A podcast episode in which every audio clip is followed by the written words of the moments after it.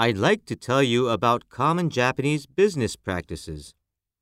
Face to face meetings are one of the most important tools for successful business projects in Japan. Getting to know each other is necessary for smooth, effective communication.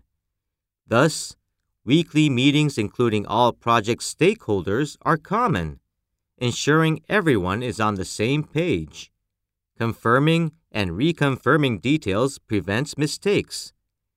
Even though an 8 person, 2 hour meeting is equal to 16 person hours, it's worth it to achieve success. On the other hand, here in America, people prefer to avoid meetings if at all possible. I have been asked to justify, to explain, why it is necessary to see each other in person. Can't you just send an email? Or how about setting up a conference call? Are the preferred methods in the USA. Thus, we can conclude different strokes for different folks.